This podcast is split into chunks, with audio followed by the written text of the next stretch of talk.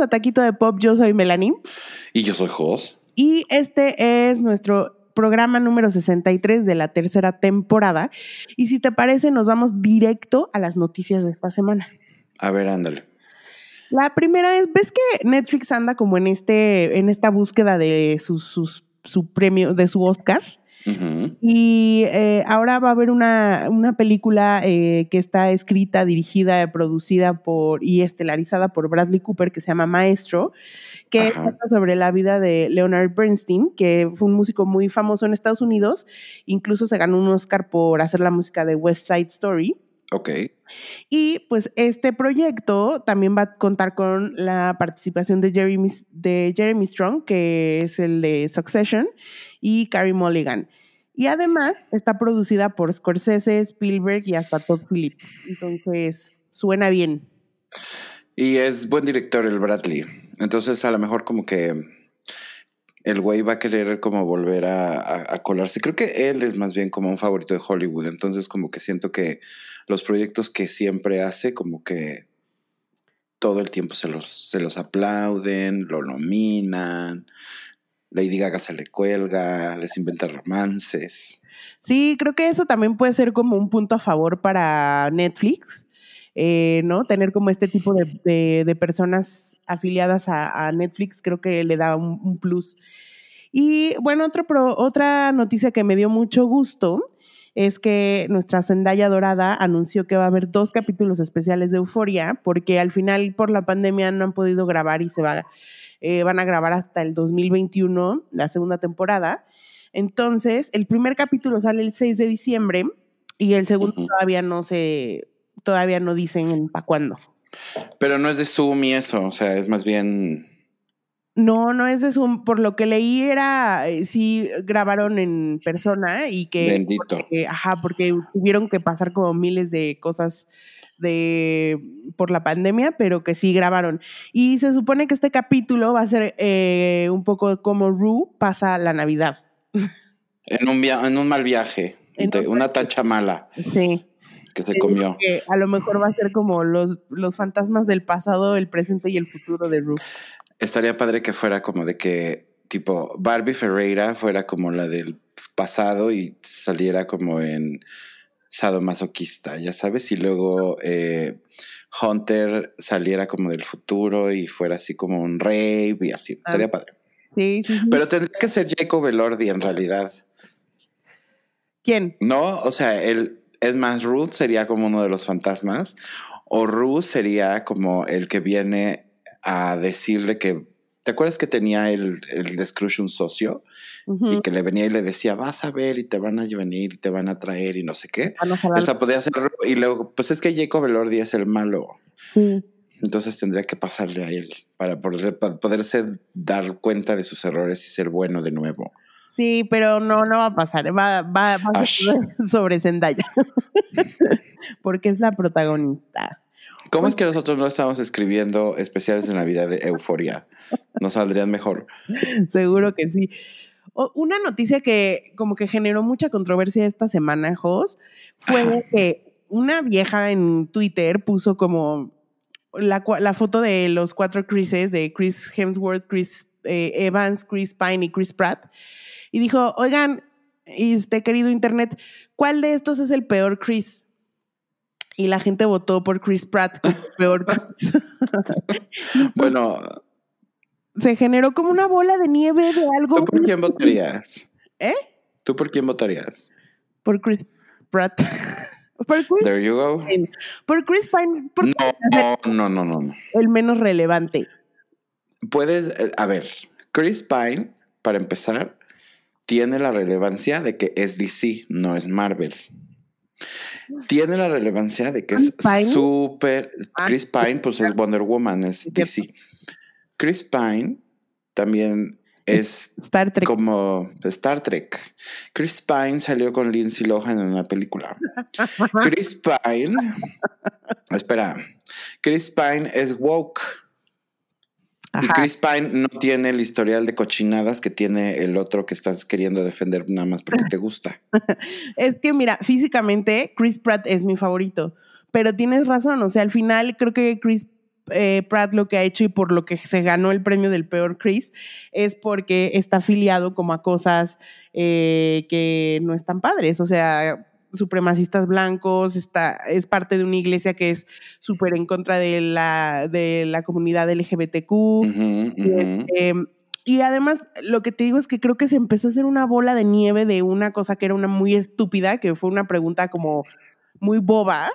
Y que pues muy superficial. Muy superficial, pero al final traía una carga por, eh, o sea, detrás eh, de cosas que no se habían hablado y que pues a lo mejor eh, fue el momento para sacarlas. Sí, más bien fue como de algo ultra, súper banal como es eso de parte, porque además salió en I. Es Ion, e News fueron los que hicieron ese poll. Y luego fue la esposa de, de, Chris Pratt, la Catherine Schwarzenegger, la que empezó, ay no, pero él es muy bueno y no sé qué, por quererlo ayudar, la babosa, lo puso peor en el ojo del huracán. Los Marvel por quererlo este, defender, también se pusieron de pechito y entonces sí empezaron a sacarle los trapitos sucios al Chris Pratt, ¿no? De apoya, su iglesia apoya a este, a causas anti-LGBT, a pesar de que él una vez dijo que no era cierto, pero Ellen Page fue y le dijo públicamente, no te hagas güey, no te hagas güey. Y luego, pues también lo que, este, lo que pasó con Brie Larson, ¿no? Sí, porque como salieron los Avengers a decir como de, no, Chris Pratt es un tipazo y no sé qué. Obviamente los otros Chrises están mutis, ¿eh? No han dicho nada. Porque les vale madres. Sí, les vale porque no salieron raspados ellos. Y los otros, o sea, hay tipo Mark Ruffalo y otros fueron los que, eh, este, Robert Downey Jr. Los Lesser Avengers. No, pues no son. No, los OG Avengers. Este, no, pero, o sea, salieron a decir, no, Chris Pratt es un tipazo, lo que sea, la, la, la. Pero entonces cuando salieron a decir eso, la gente empezó a decir, ah, ¿y dónde estaban ustedes para defender a Brie Larson cuando la estuvieron atacando porque hizo un personaje feminista, no sé qué? pues tienen razón. Son una bola de, ya sabes, como doble moral, no sé qué. Club de Toby, todo eso. Exactamente. Entonces, pues mira, o sea, al final Chris Pratt es una superestrella. No, no creo que le afecte demasiado tampoco este, toda esta polémica, porque al final también es algo que ya se sabe. Pues es un imbécil, quién sabe, ojalá que sí, para que se calle la boca. Pues no creo que, mira, es probable que se calle la boca, pero de que cambie de su forma de pensar, lo dudo. Es que ese es el punto, que el güey es como muy discreto, pero pues no sabe que si se da uno cuenta, porque hay gente que no tiene nada que hacer, que se dedica justamente como a monitorear esas cosas. Entonces, muchachos y muchachas, todos sus likes se, son rastreables, se ven, entonces no sean burros. Sí, totalmente. Otro que ha estado haciendo mucha polémica últimamente es el señor Dominic West, que la semana pasada hablamos, que eh, anda teniendo ahí unos que veres con la Lily James, y pues anunciaron que va a ser a Prince Charles para la temporada 5 y 6 de, de The Crown. No sé quién es y lo odio. Te lo juro, o sea, ya estoy harto de él porque veo su cara de perro arrugado y no puedo más. Empecé a ver una serie en donde él sale que se llama The Affair. No la aguanté porque no lo soportó. Así, no lo soporto. Y ahora, en mi serie favorita, The Crown, como que tampoco lo quiero ahí ensuciando. Si ya de por sí. Lo que estaban diciendo era como de, pues qué cagado que un infiel. ¿No? Este elige, elige caracterizar a otro infiel. Sí, totalmente. Y pues lo único que yo me pregunto es cómo le van a hacer para que se parezca, porque honestamente, pues es más, este hombre, Dominic West, es un poco como moreno, ¿no? Sí, es. Es rojo. No, es como moreno, o sea, es más Es como moreno. Y pues Prince Charles es rojo, ajá. Y además, pues no sé si le vayan a hacer como prótesis de oreja o algo así, porque el güey no se parece en nada. Le van a poner unos pedacitos de chicle atrás de las orejas para que se le vean como más elefantiosis, pero este no se parecen en nada. Y la verdad, a ver, yo te lo pregunto porque no lo conozco tanto. ¿Es buen actor? Yo lo he visto poco, pero sí creo que es buen actor. O sea, yo... Pero no es un buen actor en el sentido de que tampoco es... Si fuera muy buen actor, siento que ya hubiera sido como más hablado, ya sabes, o sea, como que sería más discutido, este, estarían mejores cosas. Pues es que The Affair sí tuvo muy, o sea, sí tuvo súper buena crítica. Y creo que la gente que hace el casting de The Crown no pondría un güey que no pueda con, el con uno de los papeles principales de la serie. Bueno, en ese, a ese punto sí. Mira, yo me acuerdo de él en 28 días porque era el, era el, el, el, novio de la, de la Sandra Bullock, que salía en La Sonrisa de Mona Lisa, ¿te acuerdas? Sí. Con Julia Roberts. Salía en 300. También. Salía en una que se llama Johnny English con Mr. Bean. Sí. Y en general ha salido. Ah, bueno, salía en Chicago. Él era el, amante de Roxy Hart en Chicago. Exacto. Y esa eh, sí ha hecho muchas cosas porque ha salido en muchas cosas. O sea, como que estoy viendo su, su IMDB y sí es very extensive, quite extensive. Pero pues la verdad es que tampoco te digo, siento que es como un actor que está en grandes ligas y que entonces como que, ay, wow, que haga The Crown, pues no. Pero tampoco ninguno de los actores que estaban en The Crown en realidad eran de grandes ligas, ¿sabes? O sea, como que Claire Foy antes, antes de hacer a la reina no la ¿O sí? No, pero a ver, está Olivia. Sí, pero Olivia Colman salió de la reina y fue como al mismo tiempo que salió su temporada que ganó Oscar y que como ta, ta, ta. Claro que ya era una señora. Carter. Elena Bonham Carter, sí. Pero los demás no, o sea, el Matt Smith tampoco es como que lo hayas visto en grandes cosas. Pues es muy de, de allá. Es, pues, muy inglés. Pues el o sea, ya, es más, ya es más conocido ahora. El Dominic West tiene más camino recorrido. ¿Ya sabes con quién lo confundo? Que es más grande. Con, con, con, Luke Evans. Se me hace como muy parecido. Mm, no, Luke Evans siento que es más joven. Y es más guapo. Pero es como del estilo, ¿no? Como si. Un poquito, sí. Tall, tall, dark and handsome. Sí. Ahora, Dominic West es este. ¿Es este inglés? Sí, según yo sí. No, es inglés, sí. Sí. Very true. Bueno, pues tendremos que esperar. Estoy viendo una foto donde se ve un poco más güero. Ajá. Y sí puede parecer medio más orejón, pero aún así no tiene, tiene muchos surcos en la cara que, que, no son de Charles. Charles no tiene. Pues a ver cómo le hacen. Otra noticia, que esta sí, pues está triste, pero también parece que todo va bien, es que eh, Jeff Bridges anunció que tiene linfoma. Siento que, o sea, lo que él dijo era que como que lo, lo detectaron en una fase eh, temprana. Temprana y que pues con tratamiento todo bien. Y pues siento que Jeff Bridges es un actor que la gente quiere mucho, ¿no? Bueno, pues es el actor de David Lebowski, que ya sabes, es de esas cosas que son muy, muy, muy, muy de culto y por ende tiene muchos fans, pero es, pues, es un actor de carácter, es un actor este, que ha hecho bastantes, bastantes este, películas. Es medio raro porque siento que es como muy anti-Hollywood. No sé si si es la percepción que yo tengo de él, pero siento que es como un señor enojón. No, pues al contrario, ¿no? Es como el, el, el surfer dude que nunca creció. Pero es como, como de actitud así como medio de la chingada, ¿no? No, pues es como, es como este pedo de como le vale madres, como de él, él va a su paso y a su onda, como que no se engancha en las típicas cosas de Hollywood, ¿no? Pues creo que es más esa actitud que ser mamón como, no sé, Marlon Brando, por ejemplo. Ya no me acordaba que, digo, él obviamente tiene una carrera gigantesca, pero ya no me acordaba que también salía en Tron. Él era el original de, el, bueno, el... El Tron original.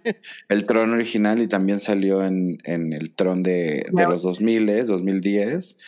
Y también salía en Iron Man. Obviamente ha hecho un chingo de películas y toda, hay muchas que son claramente muchos mejores que esas que acabo de mencionar, pero son de las más, de las más famosas. De la última, de lo último que le vimos no fue la de la de Tarantino. Eh, ¿Cuál de Tarantino hizo? Ay, la de. Ay, la de los. La de los ocho, los, los es- pero él no sale en esa. ¿No? No. Sí, es Russell, ¿no? ¿Quién es? Ah, es es Russell. Es Kurt Russell. Kurt Russell, sí. No, pero no es Kurt Russell. Sí, es, sí sale Kurt Russell en, en películas de Tarantino. No es este otro hombre, este. Ahorita te voy a decir quién es. Este otro.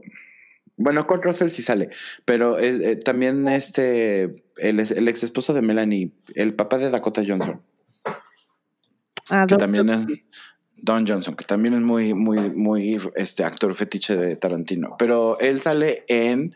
Kurt Russell sale en Once Upon a Time in Hollywood. Ok, ok.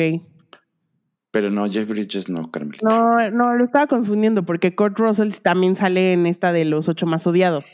Sí. Por eso lo estaba yo confundiéndolo. Entonces no me acuerdo en qué fue lo último que vi a Jeff Bridges. Supongo que en Tron. Sí.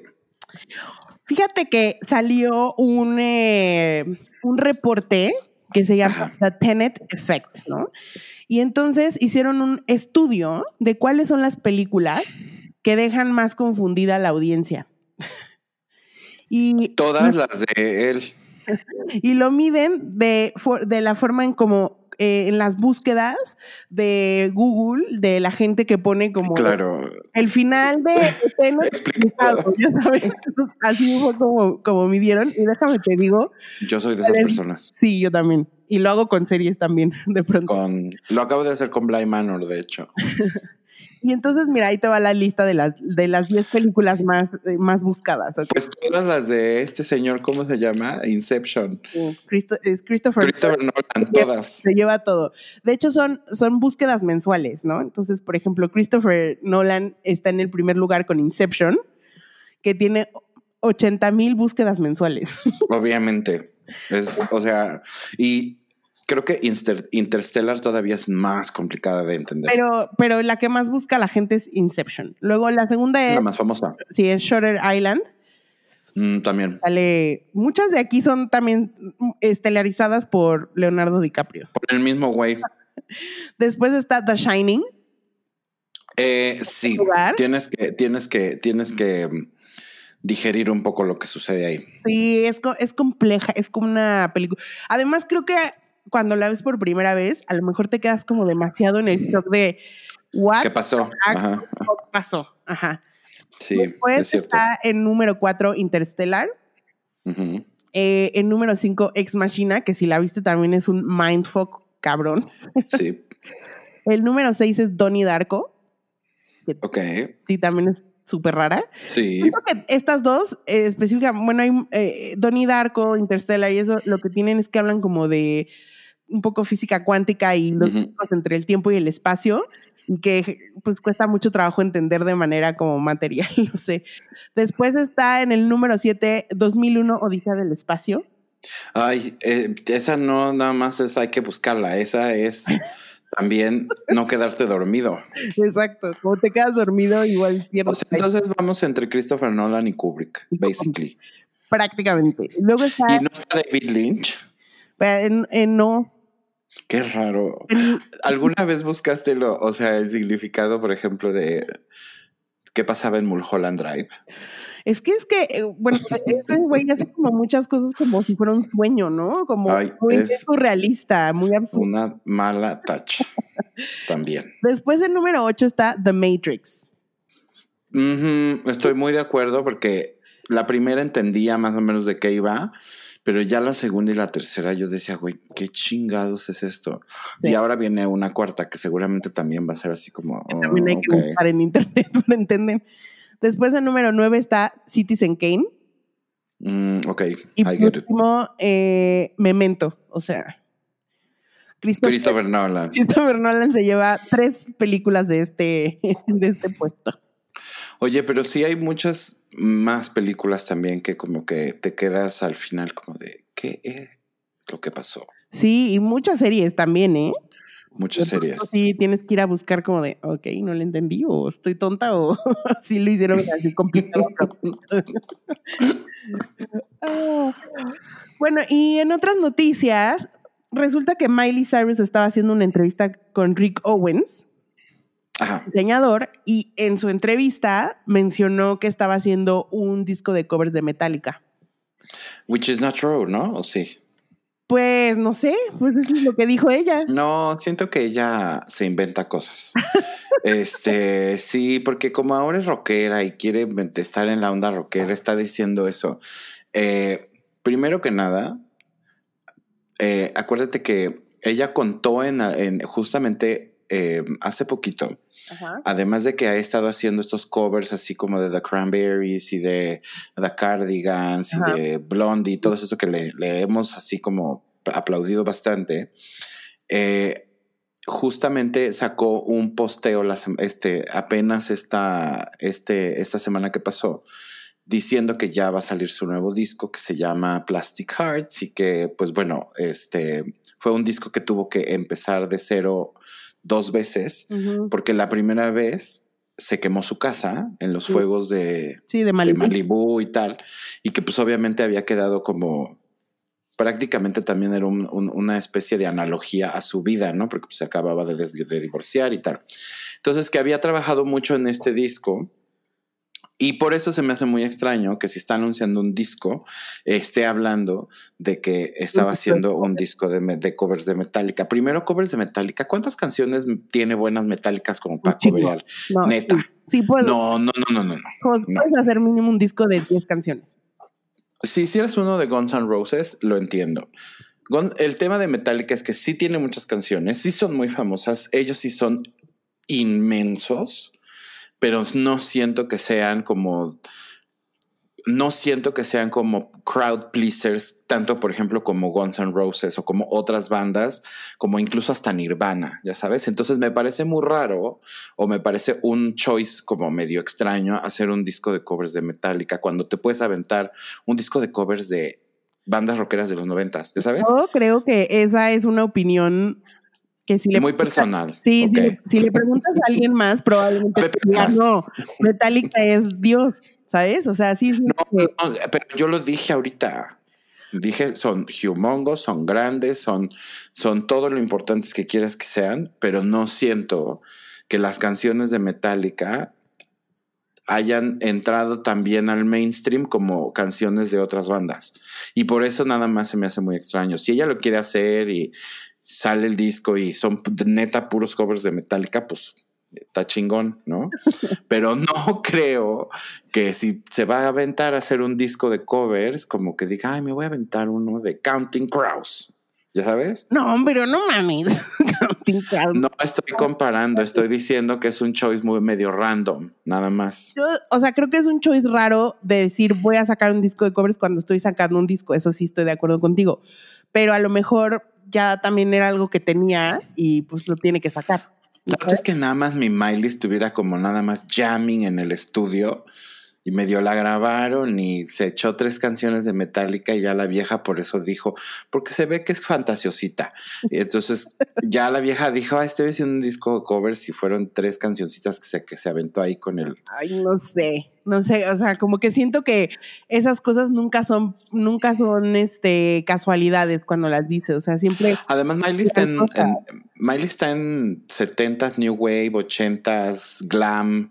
Este, Metallica ya es como más para acá, ¿no? Más, es más 90s. pues no es muy ochentas. finales de los ochentas. Bueno, pero- pero, Metallica, cuando explotó Metallica, que todo el mundo amaba Metallica con el disco negro, Sí, como, es noventas. como nove- principios los ajá. 90, sí. 91, haz de cuenta. Sí. Sí, de acuerdo. Pues quién sabe, pues habrá que esperarnos a ver si, si Miley dijo la verdad o nos estaba tomando el pelo. Miley, de pronto, igual, primero saca en el Spotify todos los covers que has hecho. Ay. Este, ¿sabes quién también me gustaría que hiciera algo así? Este, de su Kelioke, Kelly Clarkson. Ah, sí, tiene Se canciones echa unos covers bien buenos la mujer. Muy bueno, sí, es una gran, gran cantante. Entonces estaría bueno que, pues, ya no digas sácalo en un disco porque siento que eso ya es del pasado, pero pues súbelas a Spotify para que Sí, y las podamos tener. muy listas, escoge canciones que le quedan padre. Claro. Y a nosotros que nos gustan los covers, Carmela, sí, sí creo que nos merecemos este, esos covers de. ¿A quién te gustaría que hiciera Miley? A Heart. Ay, me encantaría. Ya te había, Heart. ya hasta le Sí. puse Miley que por favor haga un cover de Heart. A mí me gustaría que hiciera una canción de, de Hole. Ay, ya sabía, Le quedarían bien, ¿no? ya sabía que ibas a decir Hole. Y también de, y también de Alanis Preciosa Morissette. le, le quedarían bonitas. Oye, Ok, sí, Mother Mother del Tracy Bonham. ah, estaría padre, pero pues es así, nadie la conoce más que tú. Estúpida. Oye, fíjate que a mí estas cosas como que sí me gustan. No soy muy fan de las películas de Navidad, como las rom-coms navideñas que siempre sacan. Las Pero- odio.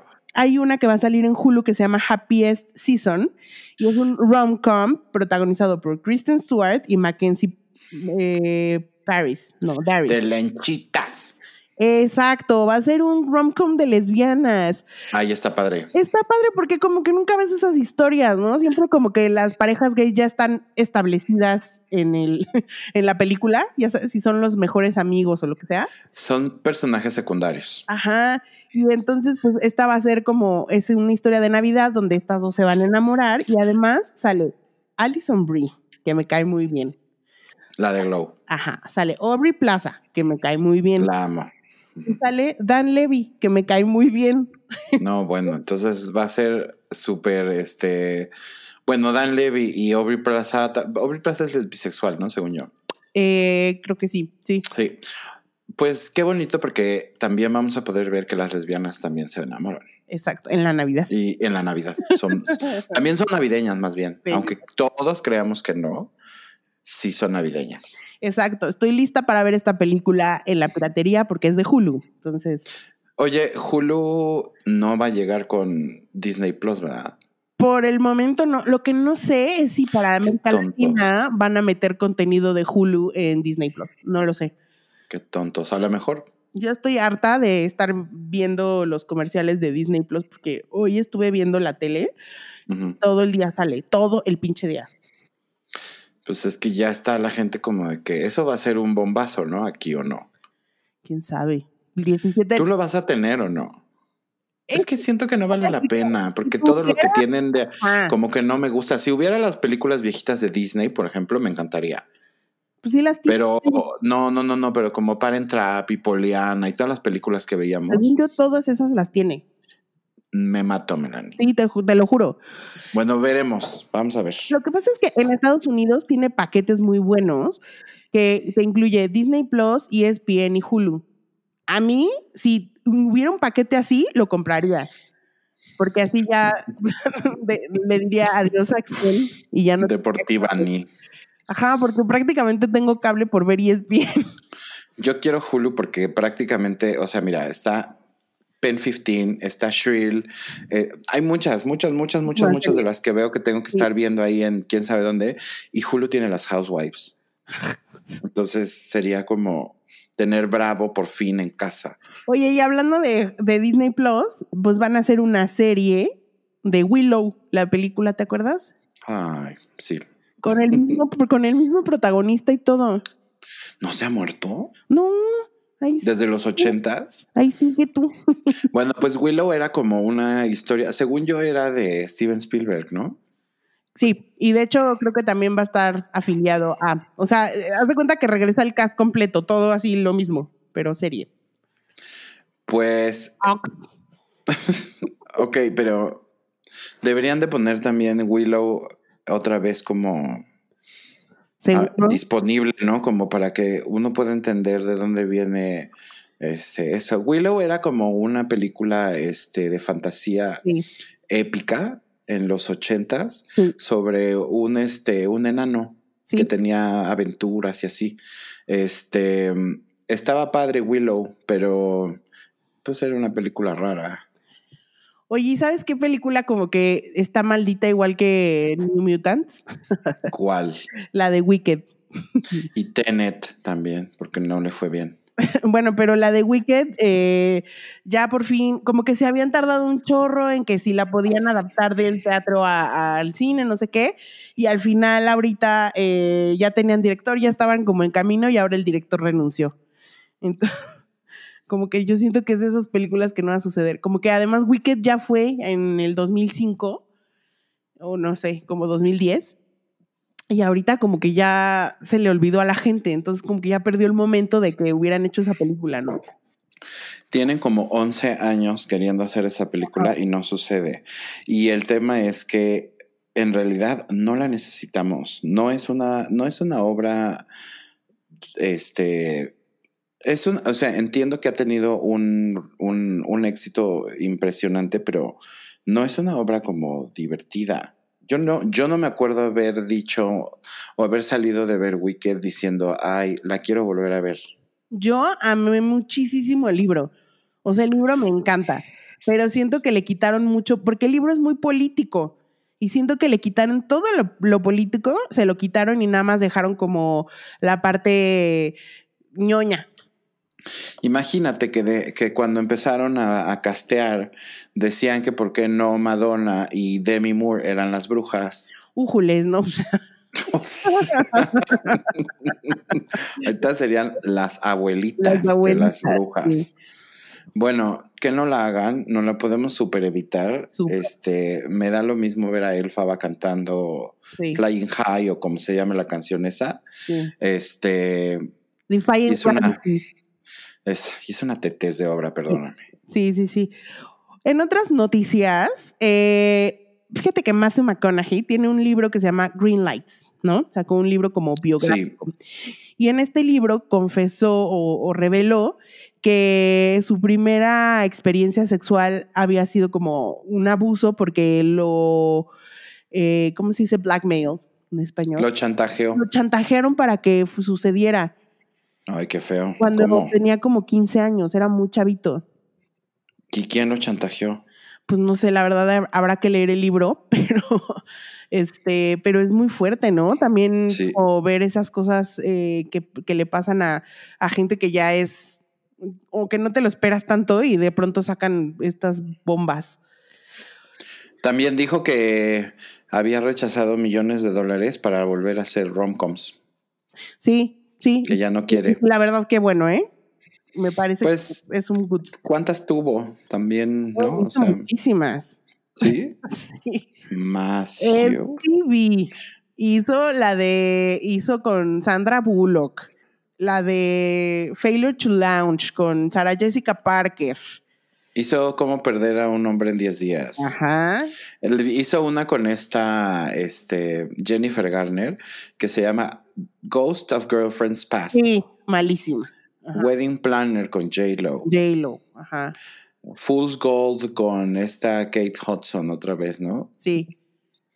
Hizo una con, con esta muchachita, ¿cómo se llamaba? Con, con la que salen las brujas ahorita. Con Anne Hathaway hizo también una, ¿no? Ah, bueno, mira, hizo varias. Hizo muchas. Pues no, que ya no. Sí, entonces pues ya, ya no. O sea, lo que sigue. Thank you, next. Oye, Matthew McConaughey, la verdad, estaba súper guapo.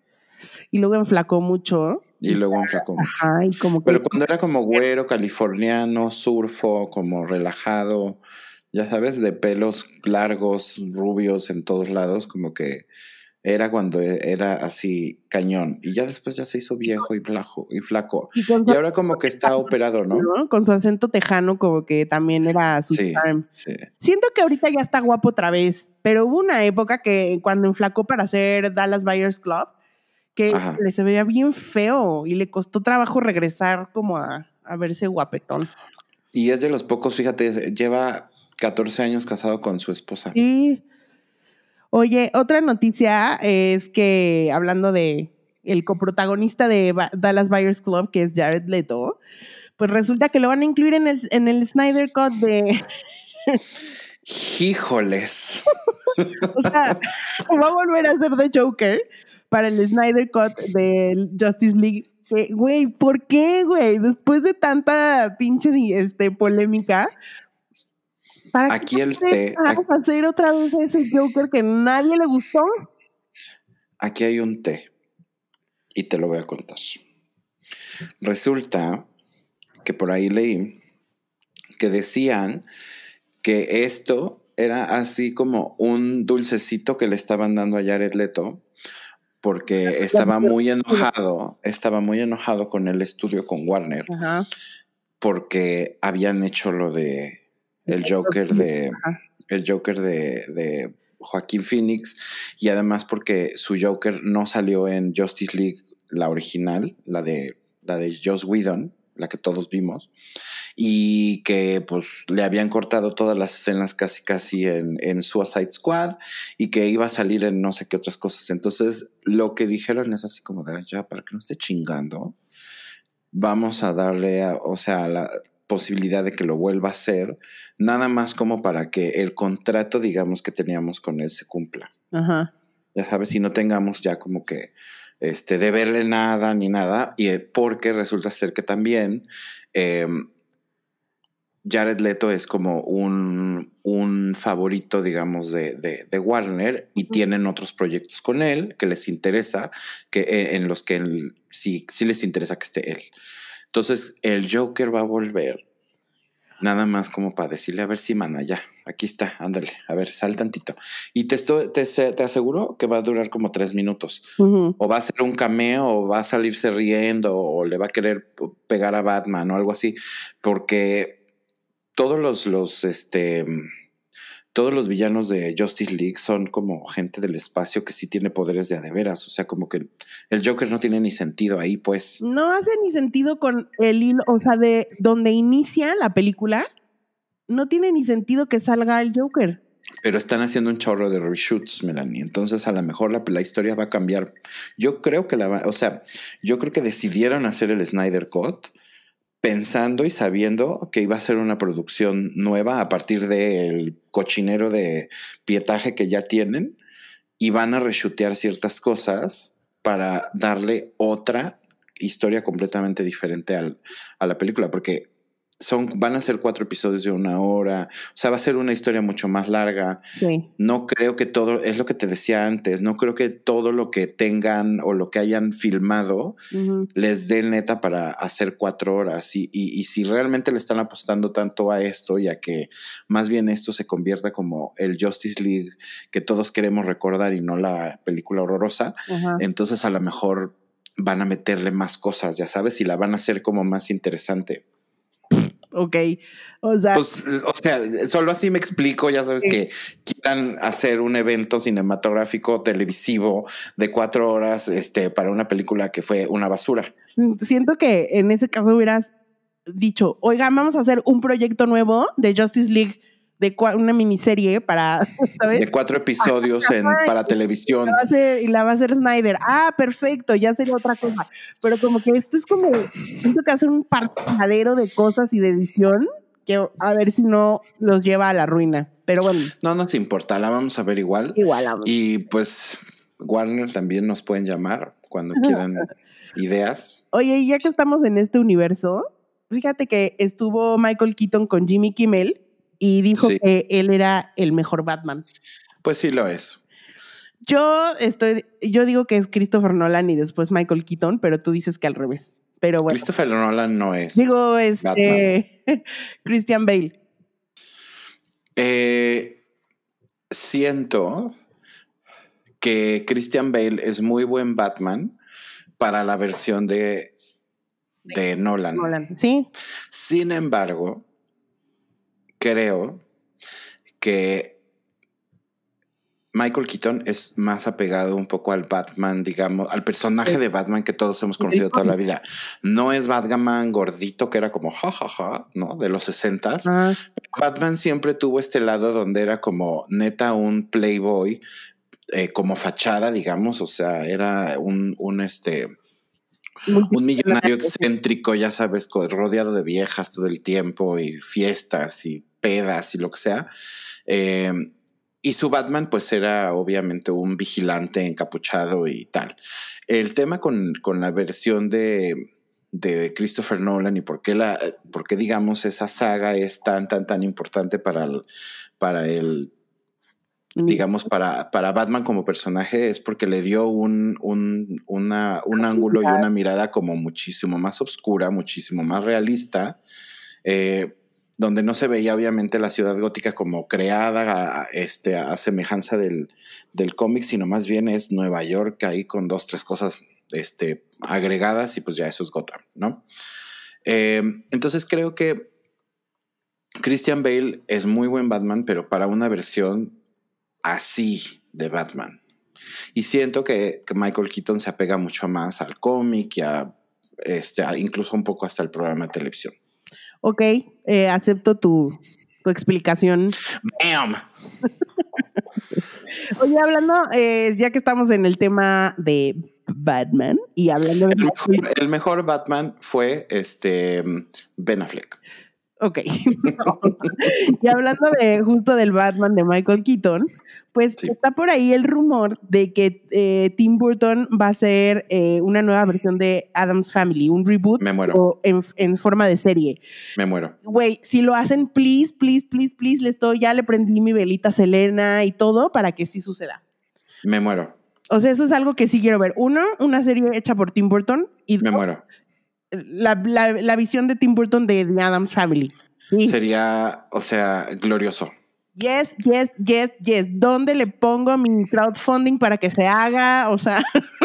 Porque te digo algo, o sea, las mamadas que hace Tim Burton sí sirven para los Locos Adams. Son 100% para los Locos Adams. No le creo a Alicia en el País de las Maravillas, no le creo Dumbo, no le creo, o sea, Pinocho o quien sea que vaya a ser. Cosas Pero sí creo que para, que para algo tipo este Adams Family le puede ir bastante, bastante bien con, con, un director como Tim Burton porque le va a meter todo lo que le mete Tim Burton eh, en, en, cuestión de, de cosas spooky, de cuestión como de... Él tiene todo eso, o sea, él es eso. De acuerdo, de acuerdo. Este, y ya que estamos en, el tema spooky, terror, etcétera, eh, la, última, la última noticia de este día es que eh, al parecer Scarlett Johansson va a ser una especie o de, de, Bride of Frankenstein, como un personaje basado en, Bride of Frankenstein, pero va a ser mm. que ella sea la protagonista, porque en realidad en la historia original no existe y luego en las películas que se hicieron en los 30, pues, o sea, vive dos minutos la vieja, ¿no? Ay. Em, ¿Por qué Scarlett Johansson? Pues porque, no sé, éxito taquillero, no sé. Es la mejor, es la actriz mejor paga de Hollywood.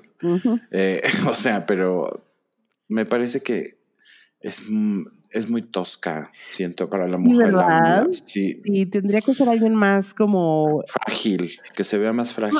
No, quiero decir eh, Anne Hathaway, pero como ese estilo de... No, a ella le iría muy bien. Ajá.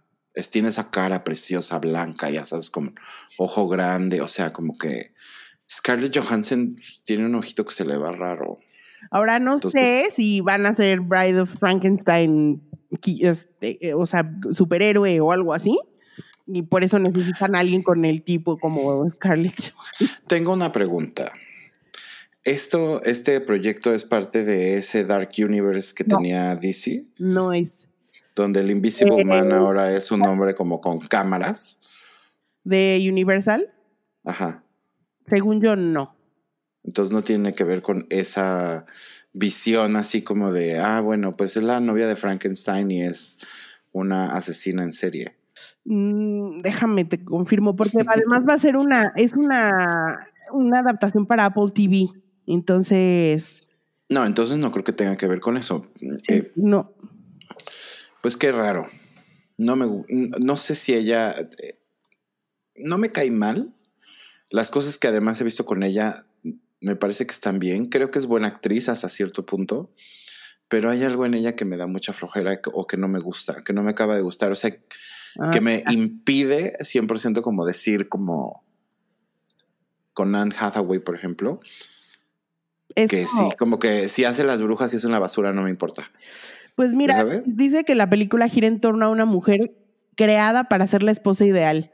Y tras rebelarse contra su creador, esa mujer sale al mundo exterior y trata de encontrar su identidad. Entonces, Enough de Jennifer López. Así. Nunca más. no, Así no, se no llama. es ni de terror ni nada. Bye. Me- No, pues sí suena como la de. ¿Te acuerdas esa que vimos del hombre invisible que, Sí. que sale Elizabeth Moss? sí, Suena como ese tipo de película, ¿no? sí, pero no tiene entonces nada que ver con el universo de terror de Universal. Justo. La de Elizabeth Moss, sí, ¿no? La de Elizabeth Moss, sí, la que va a ser Ryan Gosling, Gosling. el hombre lobo, sí, esta no. Ok. Y bueno, eso fue todos nuestros taquitos de hoy. Y vamos a pasar porque este es nuestro episodio de Halloween.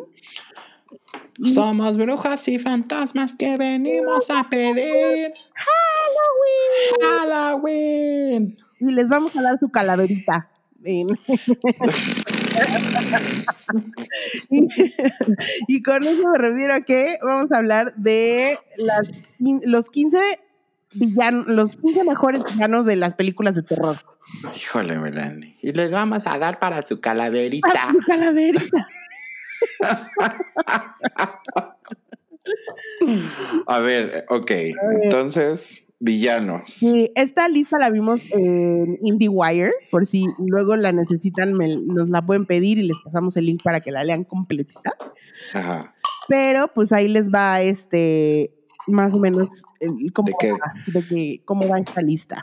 Y obviamente le vamos a agregar cosas, ¿no? ¿O no? Pues si nos acordamos, claro, porque A siempre decimos y luego a la- al final ni nos acordamos. Ni nos acordamos. Bueno, pues primero está Annie Wilkes, que era la enfermera de Misery. Oye, eres una desgraciada esa. Es una historia de es una historia de Stephen King y creo que yo vi esta película mu- muy joven, yo creo que tenía como 13, 14 años y hay una escena donde Sí. le rompe los tobillos a este güey. Sí. Oh my fucking god, o sea, me perturbó, creo que es de las escenas que más me ha perturbado en, en la historia. Sí. Y, y- y honestamente, el personaje que hizo Kathy Bates es impresionante. Sí, y además el libro es todavía peor, la, la maldita vieja esa. Sí, Este, la historia va de una mujer que está súper obsesionada con un escritor que escribe novelas así como El Jazmín. ajá. Este, y entonces lo secuestra eh, y se lo lleva así a vivir a una cabaña en el medio de la nada, este, nevando horrible, este, para que le escriba sus historias, porque necesita que le escriba sus historias.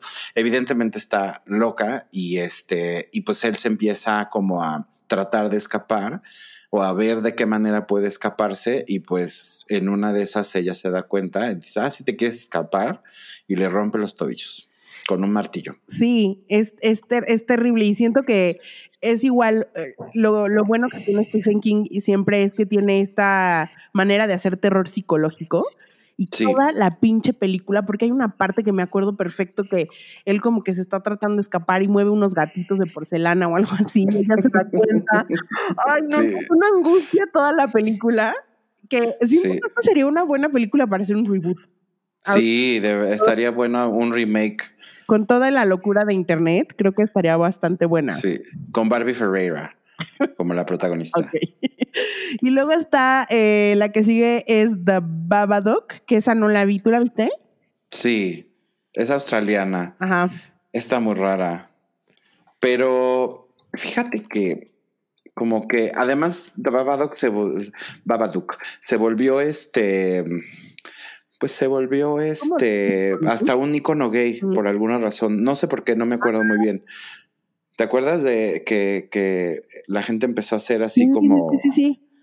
bueno, pues es un, eh, a, a grandes rasgos, es como una, una señora que se queda viuda y, y dice, y haz de cuenta que él, él tiene un hijito que tiene un libro infantil. Y entonces el niño le dice a la mamá todo el tiempo que, que, que hay un monstruo que, se, que entró a su casa este, por medio del, del libro. Entonces todo también, los, el muñequito y eso es muy de como de libro infantil, o sea, como que está dibujado. Este, y es una buena película de, terror, pero no me pareció, o sea, como, no sé, tiene como 98% en Rotten Tomatoes y cuando la vi me, quedé, me, acuerdo que dije, ah, pues, o sea, está bien, pero no, no sentí que fuera realmente una película de súper terror, no me acuerdo que me haya espantado, no sé. Pues aquí lo que, un poco lo que dicen y por qué lo están poniendo como de los mejores villanos es porque no lo puedes matar. Bueno, pues sí. Entonces, como que lo clasifica para estar en esta lista de, villanos. Después está Candyman. Candyman, Candyman, Candyman. Em, Candyman era una película de los noventas, medio chafa. sí estaba medio chafa, pero pues se volvió ya más bien muy de culto. Este, sobre, se llamaba en español, imagínate, Candyman, el dominio de la mente. Era un asesino, este, que cometió unos asesinatos, este, como era un asesino en serio. Y creo que algo le pasó con las abejas, o sea, como que, no sé, huyendo, a lo mejor este, se escondió en un lugar y le cayó un panal de abejas y lo mataron. Y se volvió una leyenda urbana en donde si tú decías cinco veces en el espejo Candyman, aparecía Candyman y te mataba. Sí, y además este güey, o eh, bueno, el Candyman, fue el que salió con eh, un gancho en la mano, que después, ¿se acuerdan? Eh, era el asesino, bueno, más bien hacía como referencia al asesino de Scream. No, no de Scream, de, el otro, el, de I Know What You Did Last Summer. Y el de Leyenda Urbana. Y el de Leyenda Urbana. Y, y, también es como estos personajes de esas, de ese cine de terror de los ochentas. Noventa de los 90, de 80 90 de Freddy Krueger, ah, Michael Myers y como que este, este estilo de, películas, ¿no? Sí, sí, sí, sí, va a haber una nueva Candyman, de hecho creo que ya está hecha. Este es un, reboot igual de, de, la película, pero pues más o menos de eso iba y lo interesante de Candyman es que em, es un, es, o sea, es, es un protagonista de color, que para una, en las películas de terror casi nunca hay gente negra. Sí, ¿Te habías dado cuenta de esto? O los matan. o los matan ahí así como al principio, el primero que va a matar es el negro, pero que obviamente está súper mal, pero nunca teníamos como, o nunca había una este, película o una saga, ya sabes, que, que, que estuviera protagonizada por, por una persona de color y eh, específicamente en el género de terror y Candyman la tiene. Sí. Y luego sigue eh, esta película de The Cabinet of Dr. Caligari, que el, personaje que están hablando es eh, César, o cómo se dirá, César. Que yo me acuerdo haber visto esta película hace muchísimos años en la universidad. Y lo que pasa es que pues es un cine de, era cine de terror de la época del cine mudo. Sí. Entonces tenía como estas, eh, pues claro, era muy expresiva y tenía como esta manera de, contar una historia muy diferente a lo que estamos acostumbrados. Pero pues se supone que este güey cometía muchísimos asesinatos porque lo hipnotizaba un doctor, un médico loco, ya sabes. Era uno, no, eh, a ver, el, gabinete del doctor Caligari como que es de esas películas que si estudias cine o estudias comunicación, las, te las ponen de a huevo, ¿no? Así, esa, El acorazado de, de Potemkin, este, las otras, este de Viaje a la Luna de George Méliès, son como de Drácula, Nosferatu, todas esas. Sí. Este, ¿no? Entonces, es como sobre, es como sobre un hipnotizador que tiene como un closet y en el closet está un hombre que está hipnotizado y como que mata ahí, es como de terror. Por él. Entonces, imagínate que la hicieron hace en el en tipo, no sé, 1920, una onda así, es, es para el, momento en el que apenas estaba empezando a hacer cine, eh, es una de las, honestamente no lo sé, pero voy a decirlo de esta manera, es una de las primeras películas de terror, no sé si es la primera, pero o no, pero es de las primeras películas de terror que había. Este, y lo interesante de esta es que pues obviamente em, ya la ves y dices, ay, está bonita, o sea, como que no, no es tan de miedo, pero está muy padre ver cómo hacían o cómo resolvían ciertas cosas en ese tipo de, de, cine como al principio. Sí, y se le considera lo que sí, se le considera la primer película de zombies. Ah, mira, pues sí, era un zombie tal cual. Sí. Luego está The Entity, esta sí no la vi. ¿Cuál? The Entity. No, esa creo que Entity. Eh, 1982. No me acuerdo ni siquiera del, del, del póster, pero pues bueno, la que, we guess it's okay. La que el, el, villano que sigue es Ghostface de Scream. Muy icónico. Súper icónico. O sea, creo que también haciendo referencia justo a todos estos personajes del terror de los ochentas, eh, como Michael Myers y lo que, los, los, que ya habíamos mencionado, siento que le hace como un tributo a este tipo de, de villanos y pues, güey, dio una franquicia hasta, hasta ahora, hasta nuestros días. Pues ya va a haber otra Scream con el elenco original y supongo que van a meter también eh, elenco juvenil. Este, porque pues es un es una franquicia que a la gente le gusta mucho. Sí. Y el siguiente villano es Dr. Hannibal Lecter, que si bien la película no es 100% de terror, es una cosa de terror psicológico, digamos. Este, sí. ¿No? Y pues el doctor Hannibal Lecter, a pesar de que sale súper poquito en la película, eh, sí es de esos personajes que se te queda clavado y además la actuación de Anthony, de Anthony Hopkins es, insuperable. El, en, el libro es peor. En el libro es, es, es, es horrible, o sea, es, muy, muy, muy este, incómodo, es un manipulador creo que Anthony Hopkins eh, le, hizo mucha justicia al, personaje. Eh, es un, es un, es una mente brillante, ¿no? Entonces también hay un, es un tipo de villano en el que el juego es un poco más psicológico, es un poco más, este, mental, ¿no? Eh, obviamente, pues es un caníbal, entonces también como que, este, no es precisamente, este, inofensivo. Sí pero es un, es un gran personaje de una gran película eh, que sí no es terror como lo conocemos, porque no, es, no, no, no tiene esta onda así como súper sangrienta, pero sí es como ese terror medio psicológico, ¿no? Que de repente como que dices, te da más miedo porque sabes que... que puede pasar. La situación es muy de miedo y puede pasar también. A mí, a mí siento que esas películas, por, por, eso me dan luego más miedo, o sea, las de asesinos en serie y eso, porque dices, güey, es que esto sí pasa en la vida real, o sea, estos, estos horrores sí pasan en la vida real. Y lo que tenía Hannibal es que sí, pues era un, era, un maestro manipulador, ¿no? Y al final utilizaba todos tus miedos y todos tus, este, tus inseguridades en tu contra, ¿no? Y eso es lo que lo hacía un gran, gran, gran villano. Y después en la lista sigue Jack Torrance de The Shining, que hemos hablado 800 mil veces de esa película en este, en este programa, porque nos encanta, pero pues sí, Jack es un villanazo. Víctima de sus circunstancias, pero y de su y de su propia enfermedad, pero sí. Gran villano. Sí, gran villano. Y sobre todo, como que ya cuando eh, suelta su locura, ¿no? Que ya, sí, ya se deja ir. Sí, se deja ir y persigue a la esposa y al niño y lo que sea. Siento que ya esa parte de la película es increíble, o sea, ya muestra como... Y pues obviamente también Jack Nicholson le dio... Como, actor. Sí, o sea, la cara de Jack Nicholson ayudó mucho. sí, de acuerdo.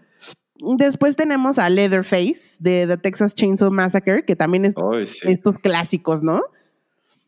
El, sí, Texas Chainsaw Massacre, yo creo que además es una de las, de las películas de terror y de las eh, franquicias, digamos, de terror más cabronas que hay. Este, Leatherface es un personaje además que existe. Sí, está basado en... o sea, era un güey que literal le quitaba la cara a sus víctimas y se hacía máscaras de piel. Justo, o sea, es estaba basado en, Ed Gain, que era un asesino en serie, y justo también eh, Buffalo Bill, ¿cómo se llama? Eh, el, de, el de Silence of the Lamb. Eh, no se llamaba, sí se llamaba Buffalo Bill. Ah, bueno, Buffalo Bill también está basado en este güey. Ah, y sí es cierto, porque hay una, hay, una escena muy disturbing sí. en, en, en Silence of the Lambs donde sale Buffalo Bill y sale bailando esta canción de Goodbye. Goodbye Horses. Y hay una parte donde se ve atrás que está trabajando este como en un traje ahí como de piel humana y como que le, le gustaba coser, ¿no? Este, Sí. todas esas cosas. Exacto. A mí ese se me hace también muy, muy, muy este, scary. A mí esta película me dio muchísimo miedo. Sí, Muchísimo sí, miedo porque dije, güey, qué horror, esto sí fue la vida. sí, qué espanto. sí. Y después tenemos a Michael Myers de Halloween. Un, eh, uno de los más icónicos también, ¿no? O sea, yo me acuerdo que de niño yo no podría, yo no podía Sí. ver ese. Y también eh, lo que lo hace un buen villano es que también es de esos güeyes que no lo matan. Lo matan, Nunca. pero nunca lo matan. ¿Ya sabes? Sí, nunca, nunca. Eso me desespera un poco, ya sabes, como me gusta cuando las películas de terror tienen este elemento en, en el que justamente pueden ser posibles. Esto Ok. ya no es posible. Entonces, ¿por qué se termina, termina siguiendo? Ya lo quemaron. ¿Cómo es que vuelve otra vez? No, ya. Let him go. Pues es que se supone que lo que pasa con el mundo de Halloween es que como que tiene varios storylines, ¿no? Como, un poco Sí. como Batman. Sí. Entonces, por eso no es que, por eso nunca muere. Entonces, creo que también, pero, o sea, in- indudablemente es uno de los grandes villanos de, de, de la historia y los más de los más reconocibles, ¿no? Incluso siempre hay un, un Halloween, te lo puedes encontrar. Sí, y además está creepy porque la máscara es horrible. Es horrible. Es como una máscara con pelo. Es como una máscara de piel de humano también. Sí. Es bastante. Sin expresión alguna, pero tiene como pelo Sí. El pelo. incrustado en la máscara arriba. Es correcto. Después sigue Norman Bates, de Psycho. Sí, Ay, es que esta también, digo, esta película de Alfred Hitchcock, que luego la hizo este Gus Van Sant, ¿no? Con Vince, Sí. con Vince Vaughn. Pero olvidemos esa versión. sí, y luego pues también está la, la, la serie con Freddie Highmore, la de Bates Motel, pero sin duda el Norman Bates de la película de Psycho, porque además es muy sutil también su, su, su villanía, ¿no? O sea, es, es Ni siquiera crees que es tan malo. no, pues al final lo que hace siempre Alfred Hitchcock es que todo es muy sugerido. Entonces nunca es, nunca es demasiado obvio lo que está haciendo, incluyendo la escena famosísima. Ni siquiera ves lo que pasa real- realmente, ¿no? Claro, Todo es a través sí. de visual y sonido, pero nunca ves realmente lo que pasa. Y, Sí. y- y- y el final, como ya el, el, el reveal, ¿no? Eh. También se te hace súper creepy al final, güey. Sí, porque pues estaba más bien este disfrazándose de su mamá para matar. Es- Y a la mamá la tenía ahí guardada, Y luego, muerta. eh, sigue Nosferatu, que Nosferatu fue como una adaptación de la novela de Bram Stoker de Drácula, pero en lugar de hacerlo como este vampiro, o sea, como siempre habíamos visto al conde Drácula como un, pues un conde elegante y tal, lo hicieron como un, un monstruo, ¿no? Y creo que eso, por eso es que fue como la pesadilla de muchísima gente en esa época. Sí. Sí, mm, Nosferatu también, bueno, pues obviamente además es un clásico, entonces Clásico, sí. es el, es el primer, pues, ¿qué será? El primer vampiro, tal cual, ¿no? Del cine. Sí, o sea, sí, sí, exactamente. Como que, y te digo que como que esta figura del Nosferatu, ya sabes, con los, las garritas como así, la cara toda fea. Sí, creo que fue como, te digo, como que esta visión de los vampiros no tan romántica como se les había, o sea, como la conocemos ahora, ¿no? Después está Samara de The Ring. ¿Samara qué? Samara de The Ring. Ay, ya es terrible. Esta película sí me dio muchísimo miedo cuando la vi. Yo me acuerdo que, su, que ya hasta yo, este, brincábamos en el cine. Gritábamos. Yo, yo la fui a ver con mi mamá y la vimos muy noche, como en las funciones de la noche. Ujú. Seguro que dormimos juntas ese día y este, vimos caricaturas después porque teníamos un chingo de miedo. De plano. Siento que el personaje es muy bueno y además como, ¿te acuerdas que había como, bueno, pues la película que se supone que veían? Era ujú. creepy, güey, ¿no? O sea, está como Sí, sí, estaba horrible. y tal. Y pues al final esta, pues que al final era una niñita que ni la debía ni la temía, pero pues se convirtió en un villano súper, súper reconocible de las películas de terror. Sí. También tenemos a The Thing, que el otro día hablábamos que van a ver, que va a haber un remake de esta película, que es horrible el mono, horrendo. horrible, horrible. Es como. Independientemente de qué tan villano sea, es horrible. Es como un bicho con. Como un bicho con cuerpo peludo y una cara horrible. Ay, no es. yo no sé quién se imaginó esta cosa tan fea. Sí, no, ni yo. Luego está The Xenoform, Xenomorph de The Alien, o sea, el alien, pues. Ah, muy bien. Uf, con sus babas asquerosa. Y su que se abría la boca y salía otro chiquitito. Sí, sí, sí, sí, sí, sí, sí. también era de pesadilla eso. Sí. Y ya, ese es, ese es el último, es el último villano. Ah, mira, pues sí faltaron varios, porque siento que hay villanos. No entiendo en basado en qué estaban este, calificándolos como los más cañones. Este. Faltó Freddy pero, ¿no? Para empezar. Sí, y bueno, este. ¿Cómo se llama el otro? El de Friday the 13th. Ese también es bien malo, el Jason. Es bien malo. Este. faltó It. It es un gran villano. Sí. Faltó It. A mí me cae muy mal, de hecho. siento que es, siento que lo odio, o sea, porque porque es malo. Es malo, sí, el payaso es muy malo. Pennywise. Sí, faltaron varios. Voldemort, ya sabes. Pero no es una película de terror Harry Potter. Ah, bueno, eh, es cierto.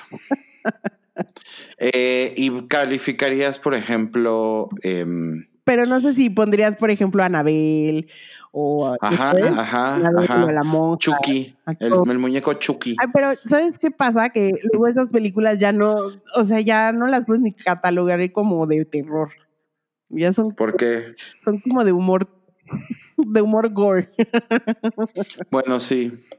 Pero la uno, la uno de Chucky, ¿no? Puede ser. La uno de Chucky sí, este Poltergeist a lo mejor también tenía algo por ahí. El payaso ese horrible de Poltergeist. El, señor de la Feria de las Tinieblas. El viejo de la cara podrida. ¿Te acuerdas? no, me acuerdo cómo se llama esa película, pero por ahí, debe de, por ahí debo de tenerla. ¿Sabes qué deberíamos de hacer ahora que es como, bueno, ya va a ser Halloween?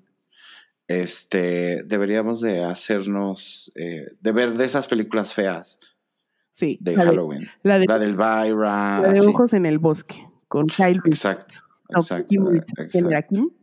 Sí, me gustaría. pues luego las vemos. Bueno, y ustedes también, si, si, si, se les ocurre algún otro, pues díganos cuál, cuál creen que debería estar incluido en esta lista. Muy bien. Y pues ya nos vamos a los taquitos, ¿no? A ver, órale. A ver, yo te voy a dar mi taquito de pop, que es que anunciaron que va a haber una segunda temporada de Davao. Es, esta es docuserie que tiene HBO que habla sobre el, eh, todo lo que pasó con el culto Nexium.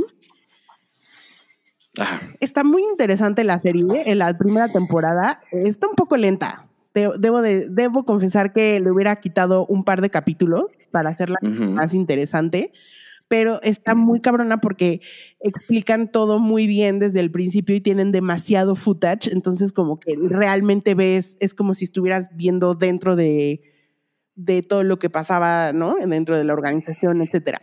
Está muy, muy buena. Sale mucha gente mexicana que te quedas de... Ándale. Sí, muy impactante. Este, este está en HBO y eh, el director es el señor que se llama Mark, que el que hacía, el que hizo la película de What the Bleep Do You Know? Sí. Y él por muchos años fue parte de Nexium y era de los cacas grandes dentro de Nexium hasta que se dio cuenta que algo estaba mal ahí y tenía todo este material eh, todo ese cochinero. Tenía todo este material filmado porque como documentalista, pues él se, se daba la tarea de grabar todo y grabar conversaciones, etcétera. Eh, eso es lo que le hace interesante y ahora va a haber una segunda parte porque pues el, el, juicio sigue vivo, ¿no? O sea, al final está viva, esta historia está viva todavía. Sigue siendo este, una historia viva. Sí. Eh, pues muy bien, muy bien. Me parece bien. Y mi taquito de mierda se lo voy a dar a la señora Susan Sarandon. Por liosa, basically. Es un poco liosa. La quiero mucho porque me, me gusta mucho cómo actúa y sus películas me caen muy bien. Pero es muy liosita. Es muy liosa. Y hace poco dijo eh, en una entrevista que eh, en realidad ella iba a ser el papel que hace, eh, que hace ser en la película de las brujas de Eastwick. Ajá. Y este, pero que pues como se estaba acostando con el director, pues que, que, no- Se lo quitaron. que se lo quitaron y le dieron otro personaje. Yo lo que Eso dijo. eso dijo, te lo juro. Eso está muy mal. Yo lo que digo es, a ver, Con Cher nadie se mete. en primer lugar. En segundo lugar, de todas maneras salió en la película y de todas maneras la vimos con ella y es una mujer muy exitosa. ¿Qué, ¿Para qué tiene que ir a decir estas cosas? 80 años. 100%. Entonces, a ver, señora, no esté haciendo lío nada más porque sí. Estoy de acuerdo, vieja estúpida. Además, siempre está como metida en temas de política y- Siempre, y, sí. como que siempre está diciendo cosas así Ya ves como. que también se pelea con Debra Messing. Sí, con Debra Messing se pelea. Bueno, pues taquito de mierda para esa vieja. Ahora, yo te voy a dar mi taquito de pop. Mi taquito de pop es que si ustedes eran fans eh, a principios de los 2000 de VH1, era VH1 o MTV, uno de esos dos, o en los dos pasaba. Pero no era VH1. ¿Y se acuerdan de esos programas que tuvimos que se llamaban como eh, Surreal Life? Eh, también estaba uno que se llamaba, bueno, el de Nicky Jessica y todos esos, pues, de como de celebridades chafas, pero, pero así. Bueno, pues seguramente saben quién es Tiffany Pollard. Tiffany Pollard es mejor conocida como New York. Y Tiffany Pollard saltó a la fama después de haber este, participado como dos veces en el, en el reality este, de Flavor Flav que se llamaba Flavor of Love. Y siempre era la que se quedaba en segundo lugar, que le echaba mil ganas y nunca la elegían. Entonces es tan buen personaje y decía tantas cosas que le dieron entonces su propio spin-off y entonces ahora se llamaba I Love New York y tenía, era este, este concepto como de The Bachelor y The Bachelorette, donde es un soltero, le, le ponen un chingo de güeyes y pues al final datea y tal, tal, y al final se queda con uno. Pues resulta ser que van a hacer un episodio de reunión de I Love New York. Entonces New York regresa y también regresan pues la bola de nacos con, la que, con, con los que la querían juntar luego, porque había unos que luego sí eran como de híjole, ya ni la chinga. Mi New York se merece más. Y mi New York se, se merece mucho más. Me da gusto porque New York es un personaje que siento que me gustaría que estuviera más presente. Eh, no sé, como conduciendo un programita o ya sabes, como sentada diciendo cosas en un sentada diciendo cosas en un lugar, en, en algún lugar, en un programa, algo así, y nunca la vemos tanto. Entonces, este la vamos a ver en todo su esplendor con sus pestañas que le pesan y le Sí. cierran los ojos y sus pelucas y sus pupilentes y, Chichis. y todo su, su, su, Sí, su- lo que la hace muy divertida, porque es muy divertida. sí, uno, eh, New York es un moped que habla con los ojos cerrados. y dos, nos regaló uno de los mejores momentos en- de la historia de los realities cuando le escupió, cuando Pumpkin le escupió. Y además, si, pues, si la buscan luego, o sea, a mí, bueno, de New York lo que más, este, lo que más me acuerdo es cuando se pelea con una eh, de las concursantes que se llamaba Sui- este, Sweetie, se llamaba. Y entonces le decía así como de, güey, lo que pasa es que tú estás, este, envi- tú y las demás viejas de la casa están eh, no, este, envidiosas porque yo, yo soy más bonita que todas ustedes y porque a mí me dicen que me parezco a Beyoncé. Y esta vieja, la New York, se la calla, se le queda viendo y le dice, Beyoncé, Beyoncé. y voltea a la cámara y dice, Sweetie Beyoncé, lo siento muchísimo porque esa estúpida está diciendo que se parece a ti. Y voltea y le dice a la vieja, tú no te pareces a Beyoncé, tú te pareces a Luder Vandross. y ya, así, sin, ya sabes, cut, sin. Eh, es una, tiene muchos one-liners y es una gran, gran estrella de, de realidad. Así que estoy muy contento de que va a regresar. y mi taquito de aunque sea por un, breve capítulo. Y mi, y mi taquito de mierda es para la señorita Ariana Grande. Mm. La señorita Ariana Grande acaba de lanzar un eh, sencillo que se llama Positions. Acaba de de repente salir al mundo decir, hey, ¿qué creen? No estuve de huevón en la pandemia, estuve haciendo un disco y va a salir el 30 de octubre tiene colaboraciones con este, creo que se llama Two Chains, con The Weeknd, con Doja Cat. Eh, y sacó el primer sencillo. Con, ese es, no, es Two Chains, es Ty Dollar Sign. Es que los nombres de los raperos no me los sé, la verdad. Todos son iguales. Este, y resulta, Melanie, que pues no está muy bonito el sencillo. O sea, creo que en un, creo que en un eh, espacio en el que ella es la prácticamente número uno, pero donde hay Miley's haciendo cosas interesantes, donde ya sabes que viene Adele, que cada vez que Adele saca un disco, o sea, es así como récord y miles de cosas. Em, estuviste haciendo cosas con Lady Gaga, entonces como que seguiste haciendo estos este, guiños, digamos, al, al pop este, más como más dance. Y resulta ser que pues la canción es como súper, pues sí está bien, está normal, ¿no? Pero no es una canción que esperarías como para que pudieras así como regresar en grande, sobre todo teniendo en cuenta esta competencia. Entonces no me gustó y pues le voy a dar el taquito de mierda para ver si se esmera un poquito más y a lo mejor el disco está más bonito. En palabras de RuPaul, me. Me. Así tal, sí. Exacto. Sobre todo porque creo que sus dos discos anteriores han sido súper, súper buenos. Eh, y, ha tenido sencillos muy, muy, muy buenos y muy eh, con hits, ya sabes.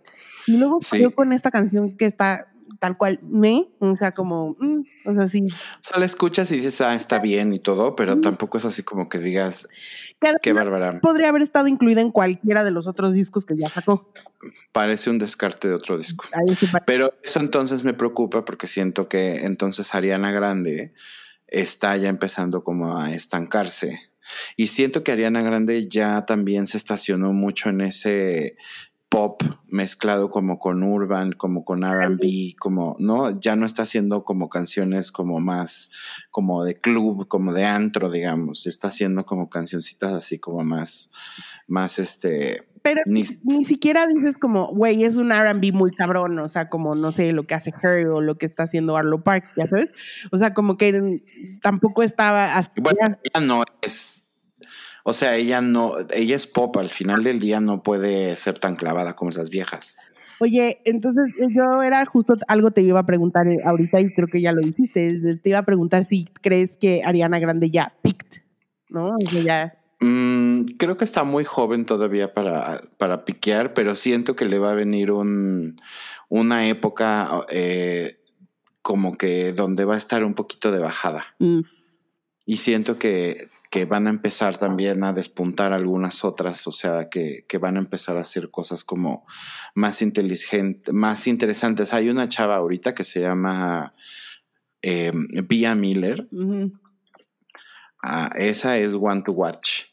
Eh, están, por ejemplo, las Chloe and Hale, esas son One to Watch.